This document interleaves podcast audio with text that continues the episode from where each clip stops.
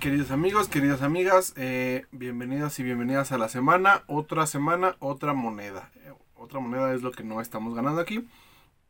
Porque usted sabrá que YouTube siempre me desmonetiza por una cantidad de cosas. Por la canción de los berlinos, dijo que era otra canción de otro grupo y pues no, tampoco me pagó.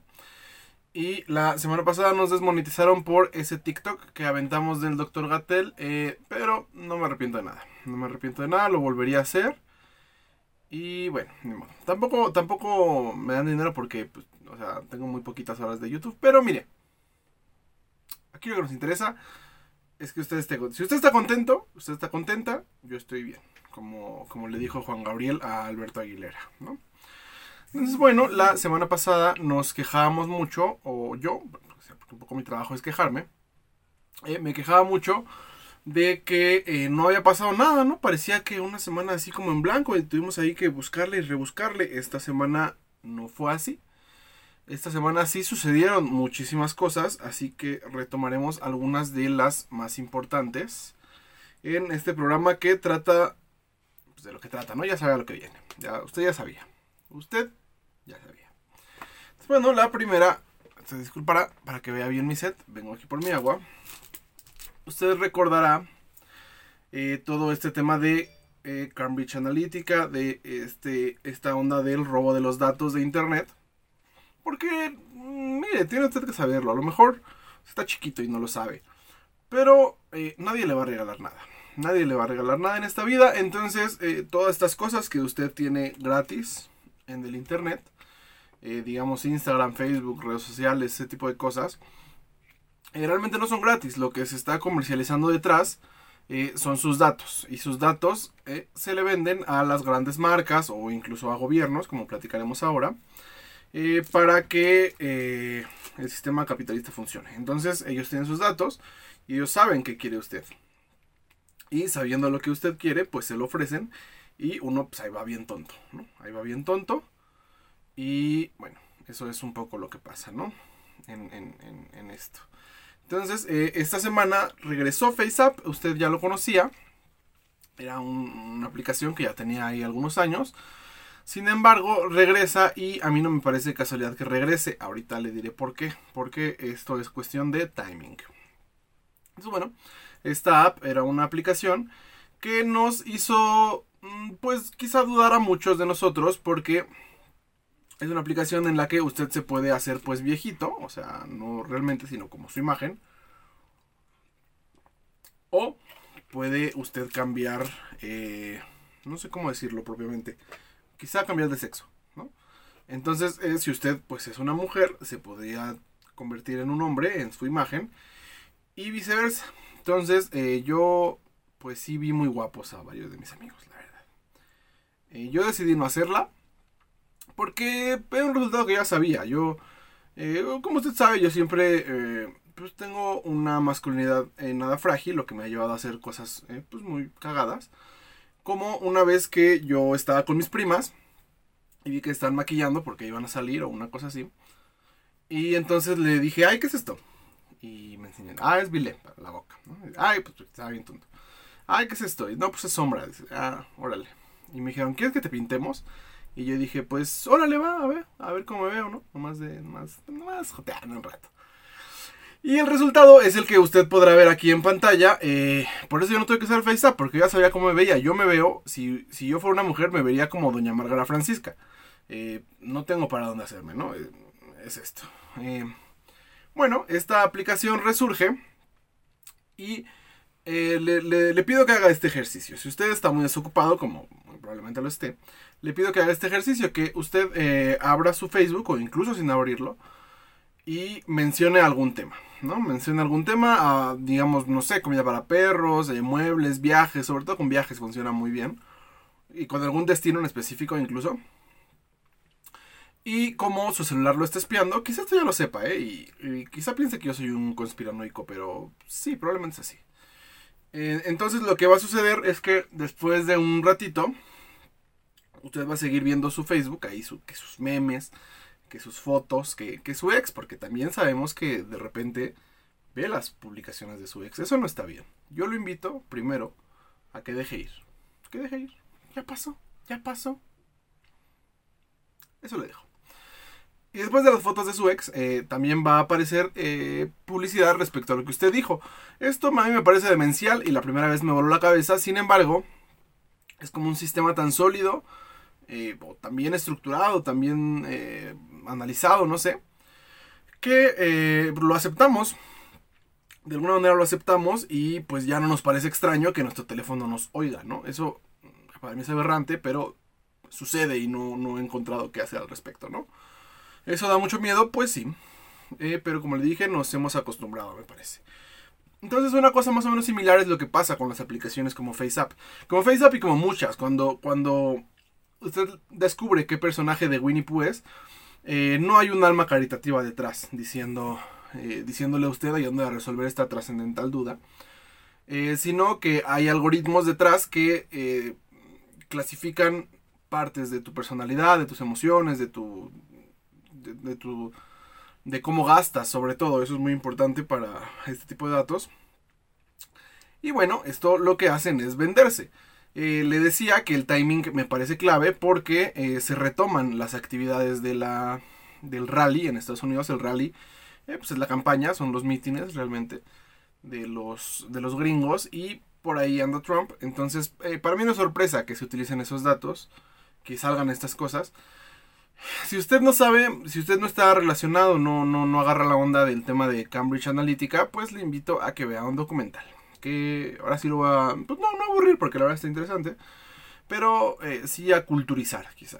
Y le invito a que revise el documental de eh, Nada es privado, justamente así es como se llama. Entonces, bueno, en este documental usted ver, verá cómo eh, utilizan los datos de algunas aplicaciones. En este caso era como, como legal, como ilegal pero como que rayando, pero como que lo podían justificar, o sea, es... La tecnología por lo general rebasa las leyes, esto es así.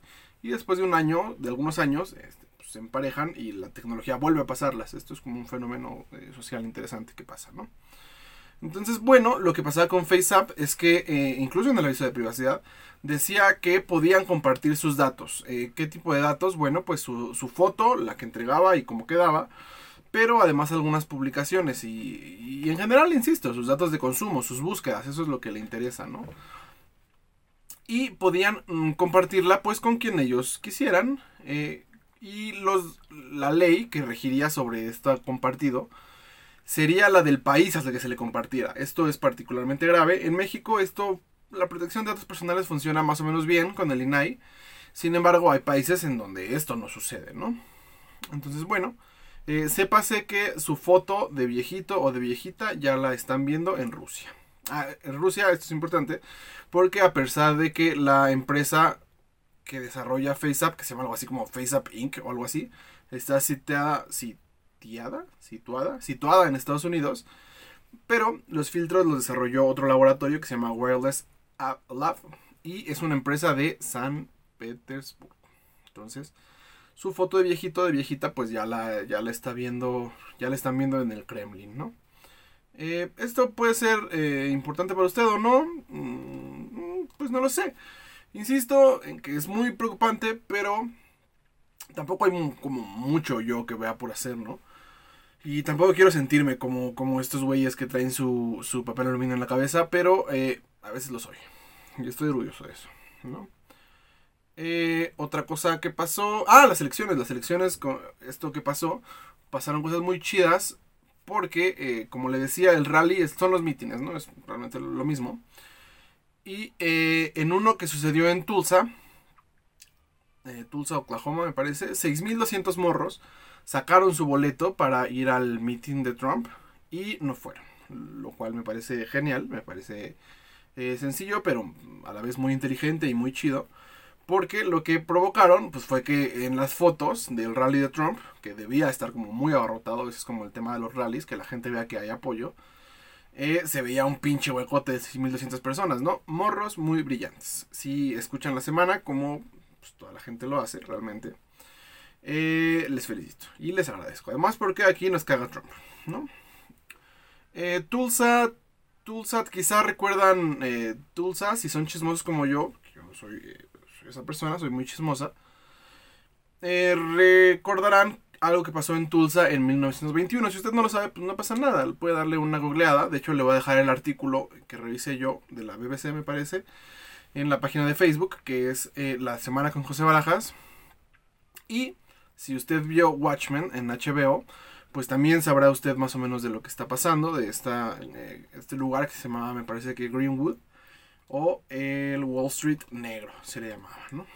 Entonces, pues fue un episodio de racismo en Estados Unidos, como no es nada raro y como hemos venido platicando aquí durante algunas semanas. Y es importante decir quizá que el racismo no es una cosa de Estados Unidos, es una cosa de todo el mundo, como, como han sucedido otras protestas en todo el mundo, ¿no? Y México, pues por supuesto que no es la excepción. Tiene un racismo diferente esta, eh, México, porque el racismo es hacia lugares diferentes, o sea, es, es no tanto hacia las, las personas afro bueno, sí. Iba a decir que no todas las personas afroamericanas, pues no, porque no tenemos eh, como ese concepto. Pero sí hay personas afromexicanas, eso, eso también es saberse. Y también se discrimina a los indígenas y también se discrimina a la gente de tez pues un poco eh, más oscura, ¿no? Como a la gente morena, como yo. Que yo sí lo puedo decir, ¿no? Entonces, bueno, sucedió un episodio eh, muy lamentable para las instituciones en México eh, yo no quiero entrar tanto al tema de... Bueno, le platico primero, ¿no? El primer punto es que eh, Chumel Torres existe, ¿no? Ese es como el primer punto. A mí Chumel Torres, pues sinceramente me, me caía bien cuando empezaba. Pero después me pareció que sí se volvió demasiado parcial. Y cuando... O sea, y, sabe algo que me caía muy gordo. Es que cuando las cosas se ponían serias para él, decía, no, es que yo no soy periodista, soy comediante. y esto en dos sentidos estaba mal, me parece. En el primero, en el que, o, sea, si comunicas noticias, me parece que eres periodista. Y en el segundo, eh, lo que decía es que los comediantes no tenían responsabilidades con su público, cosa con la que yo estoy totalmente en desacuerdo. Eh, parecería que yo me estoy metiendo aquí un putazo, porque estoy tratando de hacerle reír y comunicando cosas, además, las dos cosas, ¿no? Y no estoy exento a equivocarme, eh, pero me parece que eh, los errores pues hay que afrontarlos, ¿no? No hay que decir, ah, es que era un chiste, como si los chistes no fueran políticos y como si los chistes no pudieran estar cargados de racismo, ¿no? Entonces, bueno, ese es el primer punto. Chumel es chumel. el segundo punto es que lo invitan a un foro sobre discriminación. O sea, la cosa es que Chumel eh, es racista, me lo parece, ¿no? Y lo ha demostrado con algunos tweets. Y cae en estos argumentos medio raros, ¿no? Como les de, no, yo no puedo ser racista porque mi hermano es moreno, ¿no? Y es como la gente machista que dice, no, es que yo no puedo ser machista porque mi mamá existe, ¿no? O sea, porque tengo una mamá que es una mujer. Entonces, bueno, eso claramente no es un argumento, ¿no? A mí me parece que sí es racista. Y eh, una cosa que es importante también es que el racista no es un insulto, o sea, eh, cuando alguien te dice que eres racista, te está señalando algunas actitudes. Y eso, como cualquier señalamiento, pues, eh, o como cualquier señalamiento sano, pues habría que atenderlo. Yo creo que más bien habría que pensar como, ah, quizás sí lo estoy diciendo. Y puede ser que no, puede ser que uno piense y revise lo que está haciendo y diga, no, no soy racista. Ah. Pero, eh, pues sí da para que uno reflexione sobre sí mismo y sobre lo que está haciendo, ¿no? Cosa que no sucede. Y no por Chumel, sino en general si, si a usted yo le digo que es racista, pues lo que va a pasar es que se va a ofender. No creo que entremos en un periodo de introspección, ¿no? Entonces, esa es una cosa que me parece que hay que ir cambiando con el tiempo, ¿no? Entonces, bueno, invitan a Chumel, que insisto en que me parece que tiene actitudes racistas muchas veces, a un foro de Conapred. Eh, vaya, no me parece ni una autoridad en el tema. Y tampoco una persona que tenga así como una postura, ¿no? Por ejemplo, podría entender que invitaran al tío Robert, por ejemplo, que es una comedia que a mí me gusta mucho, que, eh, que me parece que muchas veces es racista y muchas veces también es misógino, muchas veces tal, pero él por lo menos tiene un punto, tiene un punto y lo sostiene, ¿no? Él dice, sí, sí estoy hablando de temas muy delicados, de una manera eh, burlándome o tal, sí lo estoy haciendo, pero para que esos temas entren en la agenda pública y poco a poco los vayamos superando y que deje de ser un tabú hablar de ellos. Es una postura que puedo yo no estar de acuerdo, pero es una postura que puedo entender claramente. Sin embargo, Chumel eh, no hacía esto, ¿no? ¿no? No daba ningún tipo de, explicación y solamente decía es que es comedia. Pero insisto, esto no, no funciona de esta manera, la comedia es política. Para muestra los cartones, ¿no? De los políticos, pero bueno. Eh, invitan a Chumel a este foro, eh, cosa que me parece que sí, que sí estuvo muy mal, estuvo muy mal pensado. Y otra muestra de falla en las instituciones, quizá, es que eh, en Twitter y en Facebook y en muchos lados se empezó a hacer como mucha presión denunciando esto, que no debían de abrirle un espacio eh, para hablar de racismo a un racista. Y lo que hace con APRED es cancelar el foro. Esto me parece que estuvo mal. No porque sea una muestra de, de censura ni de falta de libertad de expresión, sino porque, o sea, porque me parece que el foro estaba mal desde el principio. Pero sin embargo, creo que eh, políticamente era mejor dejarlo pasar. Ni siquiera iba a tener el gran impacto, me parece. E iba a pasar lo que pasó en otro foro después, que ahorita lo retomaremos, ¿no? El siguiente punto en, en esta obra de cosas estúpidas es que renuncia a Mónica Macice. No sé si estoy diciendo bien su apellido. Pero renuncia y, insisto, yo no quería entrar en, este, en esta cosa de si Conapred es buena o mala. Eh, a mí me parece que es buena, pero como muchas instituciones en México, no tiene dientes. Es decir, que no puede poner multas, que no puede llevar procesos eh, al área judicial. Sin embargo, mucho de su poder y mucho de lo que hacía era más bien como preventivo, más que reactivo, ¿no? Y eso me parece muy valioso. Eh, renuncia eh, esta servidora pública, Mónica Maciza, insisto, no sé si lo estoy diciendo bien. Eh, y, no renuncia también, o sea, hay que decirlo. No, no renuncia porque sí, no renuncia porque se sintió mal. Renuncia porque eh, hubo por lo menos presión, presión por lo menos mediática de Andrés Manuel López Obrador, ¿no? Donde eh, una muestra, no sé si era un chiste, pero pues es como totalmente decepcionante, que decía, ¿qué es el, qué es el CONAPRED? Yo me enteré ayer de lo que era el CONAPRED, ¿no? Y dice que lo iba a cerrar Después un poco se desdice y dice que va a proponer a una mujer indígena, cosa que me parece muy bien. Eh, es una muestra de discriminación positiva. Si usted eh, está enterado más o menos de qué es esto, es como los espacios en el metro y en el metrobús que se hacen para las mujeres. La discriminación positiva es deseada. Pues quizá no, porque no, pero no es deseada porque no debería existir el problema que la hace una opción viable, ¿no? O sea, ¿debería haber espacios para mujeres exclusivos? No porque no debería haber hombres agrediendo mujeres, ¿va? Pero eh, entonces esta discriminación positiva pues no es positiva ni negativa, sino necesaria, ¿no? Como para salvaguardar la integridad.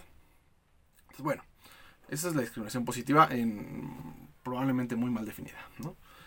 Entonces, bueno, eh, como le decía, el foro sucede y sucede en las redes de, eh, de un medio, una AC, supongo, que se llama Racismo MX. Y pues llega Chumel, está Tenoch Huerta también, Maya Zapata, Federico Navarrete, que me parece eh, que fue uno de los mejores en el debate, una onda muy académica.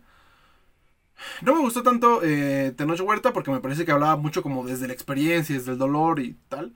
Entonces eso pues me parece válido, pero me parece que se presta poco al debate, ¿no? Porque pues, uno no puede poner como en consideración el sufrimiento de la gente, ¿no? O sea, uno no puede eh, dialogar con eso, ¿no? No tienes una respuesta en contra, ¿no? Y eso me parece que no es nutritivo para los debates.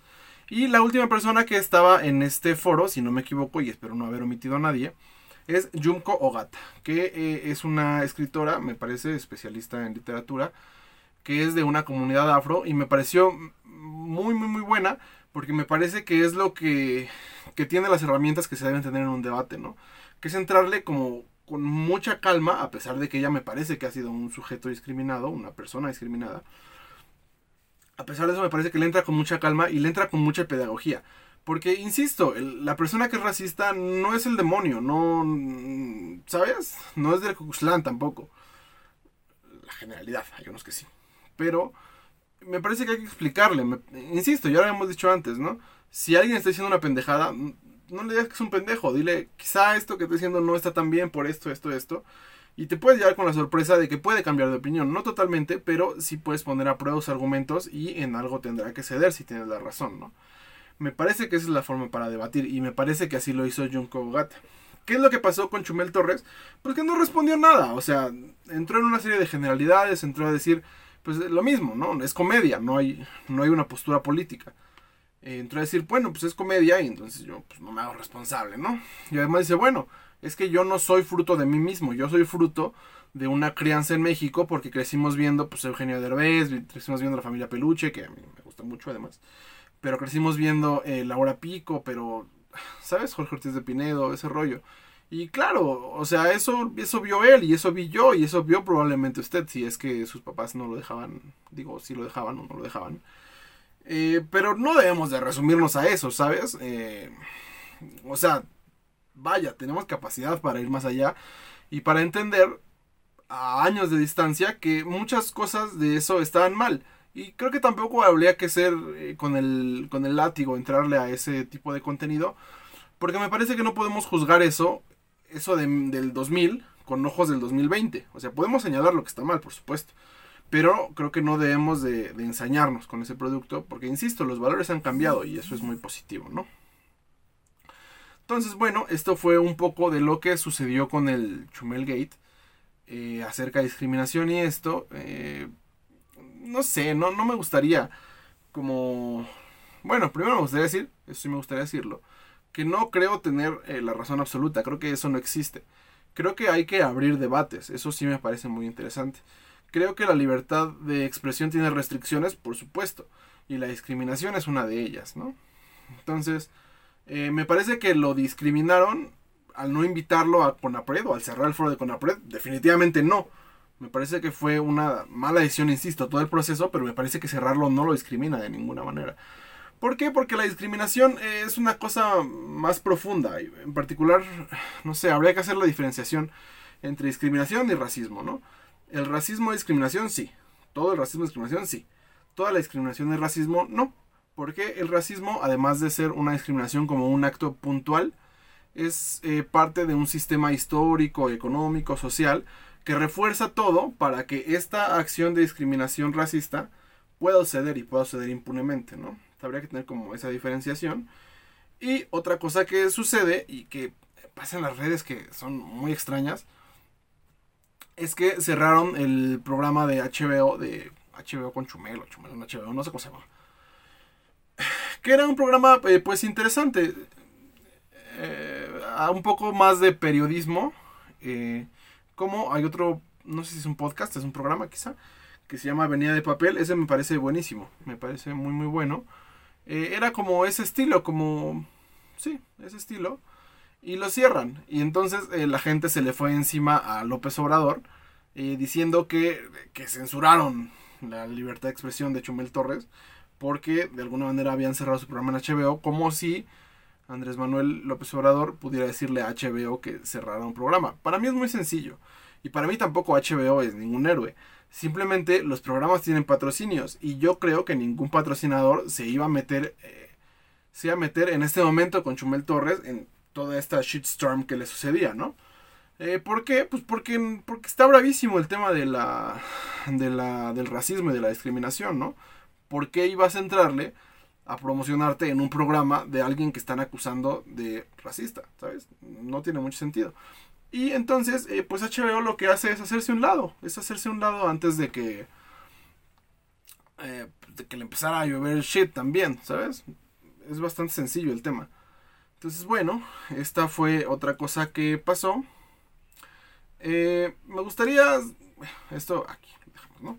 Otra cosa que sucedió que me parece bastante grave y que no tiene que ver absolutamente nada con lo que acabamos de decir es que en conferencia de prensa eh, López Obrador señaló que él mismo ordenó que se liberara Ovidio Guzmán. Si usted recuerda este Ovidio Guzmán Gate, eh, fue un operativo que sucedió en Culiacán el año pasado, en el que las fuerzas del orden quedaron ampliamente superadas, quedaron estratégicamente, operativamente, militarmente superadas. La ciudad quedó sitiada para obligarlos a que liberaran a Ovidio Guzmán. Si la decisión fue buena o mala, pues me voy a arriesgar a decir que fue buena, porque puso en consideración la vida de mucha gente de Culiacán a cambio de la detención de Ovidio Guzmán, a, cambio de su libertad más bien, ¿no? Entonces pues, lo dejan ir y la decisión como que baja. ¿Qué es lo que está mal? Porque definitivamente hay algo mal cuando tienes que liberar a Ovidio Guzmán. Pues lo que está mal es que eh, el operativo haya sido como, no sé si tan mal o tan improvisado o haya salido tan mal simplemente que te haya llevado a ese extremo, insisto. O sea, la decisión puntual, particular, me parece que estuvo bien, me parece que fue sana, ponderar así las vidas. Pero lo que te llevó ahí me parece que estuvo muy mal. Entonces, bueno, Otra cosa que le pasa a Andrés Manuel López Obrador, eh, platicaremos del tren Maya quizá. Eh, tengo que informarme más. Eh, me gustaría platicar acerca del tren Maya, pero me voy a tomar un tiempo para investigar bien y ponderarlo, ¿no? Entonces, bueno, otra cosa que sí tiene que ver con lo anterior, esto fue como un breviario, una pequeña pausa que tenía que hacer para que... Eh, ¿Por qué? Porque mi pecho no es bodega, señores. Mi pecho no es bodega, tenía que comentarlo. Y otra cosa que también sucedió es eh, el estreno del juego The Last of Us. Yo, eh, pues usted sabrá que pues no soy tan gamer, la verdad, hace muchos años. A mí el Super Smash Bros. de 64 me encanta. El Melee de GameCube me fascina como pocas cosas. Pero me parece que por ahí me quedé. Tengo algunas consolas nuevas, pero pues, la verdad que no le entro mucho.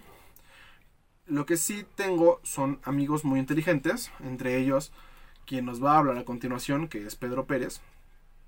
Eh, y nos va a contar un poco de cuál fue la polémica en The Last of Us y por qué explotó y por qué me parece, y creo que él también se lo parece, ya se lo dirá él, que es una muestra de intolerancia. Entonces, bueno, vamos con Pedro P. Hola Pepis, un gusto estar en la semana, un podcast que yo llevo siempre en el corazón. Pero voy a ir al grano. Estoy aquí para hablarles sobre The Last of Us Part 2, un juego que salió la semana pasada para PlayStation 4 y que se llenó una controversia que solo nos dice que la humanidad es horrible. Lo que pasa es que todo empezó cuando en abril se filtraron varios videos del juego. En ellos podemos ver a una mujer golpeando a un hombre. La gente vio esto y dijo, esto es inclusión forzada, esto no me gusta. ¿Por qué? Porque, según la gente, era una mujer transgénero. Primero hay que tener en cuenta algo. The Last of Us Part 2 es un juego que se toma la inclusión con seriedad. De hecho, desde la entrega pasada sabíamos que la que hoy es su protagonista, Ellie, es una chica lesbiana que está sobreviviendo en un mundo postapocalíptico horrible. Esta filtración que mencioné antes soltó un chispazo de la controversia. Luego, cuando salió el juego, la cosa empeoró y están todos los foros, sitios como Metacritic llenas de críticas en las que dicen que es inclusión forzada y que es un ataque a todo, que a todo lo que está bien en este mundo, como señora cristiana católica. Ahora, no quiero callar las quejas contra el, contra el, juego, porque hay un montón que son válidas. Por ejemplo, es un juego que se hizo con, con explotación laboral. La historia se siente completamente inconexa a lo que te quiere decir con el sistema de juego. Su mensaje sobre la violencia es medio problemático y las comunidades LGBT dicen que pues, su representación no está tan chida después de todo. El problema es que las mayorías de las críticas no van por ahí. Muchos han dicho que es un mal juego por esta inclusión forzada. Otros dicen que no pueden disfrutar un juego que es protagonizado por una mujer lesbiana. Y también hay quienes dicen que es un, un ataque a los hombres blancos. Así. Otra cosa, ¿ves que te dije que la filtración mostraba una mujer que muchos dijeron que era trans? Pues ya se confirmó que no lo es. La razón por la que la gente pensó que lo era es porque esta chava está más mamadísima que Bárbara de Regil. Esto te habla mucho sobre cómo el público no puede imaginar que una mujer sea más fuerte que un hombre. En fin, esa es la triste controversia. Como te dije, el juego es criticable. El problema es que lo que es el problema aquí es que lo que espero con todo mi corazón es una minoría muy vocal, nos deja ver que la discriminación y el sexismo existen y no están para nada escondidos. Bueno, dicho lo cual, eh, ya se lo comentaba que nos parecía que era una muestra de intolerancia. Eh, vamos a dejarle con un TikTok. La semana de esta semana pues ha terminado. Eh, síganme en mis redes sociales, les recomiendo. les recomiendo eso. Mi Twitter es Pepe Naipes. Mi Facebook eh, es La Semana con José Barajas, así es. Mi Instagram es La Perra Vida. Eh, no hay una historia detrás, ¿eh? a mí nadie me la ha preguntado tampoco, tampoco es como ser interesante. Pero no hay una historia detrás. No, no, me acuerdo cómo se dio ese nombre, pero mm, vaya, mi juventud tonta. nos vemos la próxima semana. Espero que solo se me haya resecado la garganta. Espero que sí nos vemos la próxima semana. Eh, sígase cuidando mucho. Parece que. parece que cada día es el punto más alto de la pandemia. Sin embargo, me parece que la economía no soporta. Y más que la economía, la gente no, no, pues, tiene ahorros para contender eh, estar guardada en su casa más tiempo. Entonces, bueno, si usted es una persona que sí tiene ahorros o su familia que le permitan contender o puede teletrabajar, como dicen los españoles, Eh, le invito a que lo haga. Le invito a que siga conteniendo un poco eh, esta ansia social que debe tener, que ya quiere salir, que ya quiere ir al cine, que ya quiere ir a las plazas, que ya quiere ir a hacer funcionar el capitalismo. Le pido que nos detengamos un poco más. Yo también estoy aburridísimo. Este, pero... hablar. Cuídese mucho. Espero verlo la próxima semana. Eh, adiós.